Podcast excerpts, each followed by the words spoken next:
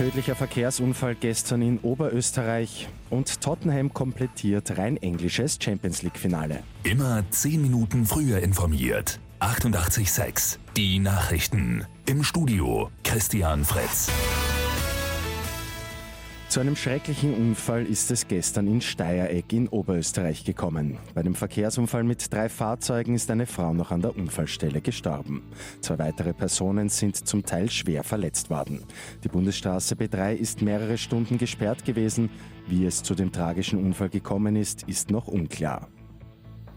Nach vier Wochen Pause startet heute wieder der Eurofighter U-Ausschuss und das mit prominenten Auskunftspersonen.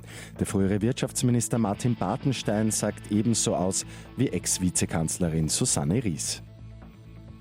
Tottenham steht erstmals im Finale der Fußball Champions League. Die Engländer gewinnen am Abend gegen Ajax Amsterdam mit 3 zu 2.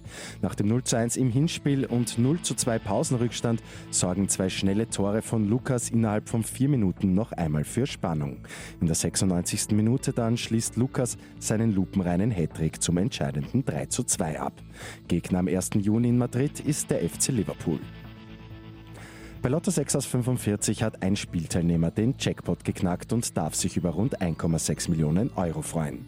Das sind die Gewinnzahlen gewesen 23, 28, 32, 35, 39, 40, Zusatzzahl 30. Die Angaben sind ohne Gewähr und gutes Zeugnis für Lebensmittel aus Niederösterreich. Die gute Nachricht zum Schluss. Die Lebensmittelaufsicht hat im Vorjahr knapp 5000 Proben genommen und das Ergebnis zeigt, dass die Lebensmittel aus Niederösterreich sicher und von guter Qualität sind.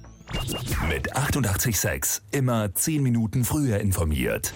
Weitere Infos jetzt auf Radio 886 AT.